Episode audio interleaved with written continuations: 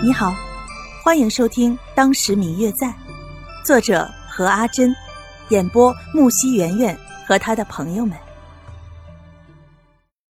第二百九十八集，看着地牢大门缓缓关闭，叶福终于舒心的笑了一次，随后转身去了后院。等到秦羽接到消息，说是发现了白若秋的踪迹之后，便立马匆匆赶了过来。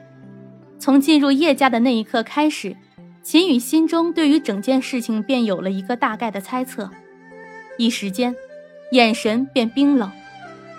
当他按照手下所给的消息找到叶家的地牢时，叶福正与陆轩刚刚踏出叶府的大门，准备回陆家。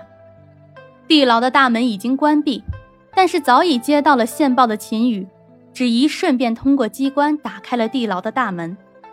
和叶福一样，在进入地牢的那一瞬间，秦羽也不禁皱了起眉，脚步却不禁加快了几分，心中不好的念头闪过了无数。这地牢里充斥着一股血腥味，不浓，但也绝不淡。一想到叶福，秦羽的脚步更加快了。当秦羽赶到白若秋所在的牢房时，看到的是衣衫褴褛。已经快要到极限的白若秋，他倒在地上，手中还在不停的滴着血。而在他的身旁不远，一个男人倒在了血泊中，脖子上还不停的冒着血。在他的手边，有一只碎掉的碗。看到此刻的场景，秦羽不禁快走一步，脱下自己的衣袍披在了白若秋的身上，用力的抱住她。在他的耳旁不停地低声呼叫着他的名字，也许是白若秋很累了，没有力气反抗；也许是秦羽的呼唤有了一些些作用，慢慢的，白若秋的身体便软了下来，不再如开始那般的充满了警戒与恐惧。秦羽小心翼翼地取下了白若秋手中的碎片，低头一看，白若秋不知在何时已经晕了过去。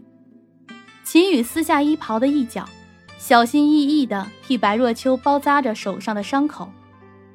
看着他昏迷中仍然紧闭的双眼，心中一阵刺痛。当他准备抱着她离开时，才发现，白若秋的双腿无力地垂着，完全没有了正常人的反应。想到进来时看到的老虎凳，心中更阴沉几分。他小心翼翼地抱着她，出了地牢后，不知从哪里冒出了几个人。首领，走。是。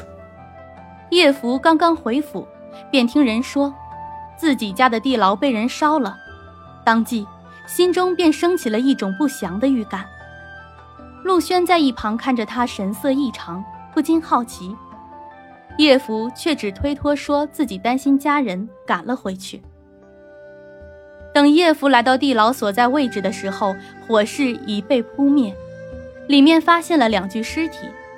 想到自己临走之前的吩咐，猜想定然是那两人，心中不禁笑了起来。而陆轩看在一旁，显得很是冷峻。几天后，官府来人查明尸体是一男一女的时候，叶福心中的大石头终于落了下来。嗯嗯，我最亲爱的小耳朵，本集已播讲完毕，感谢您的收听。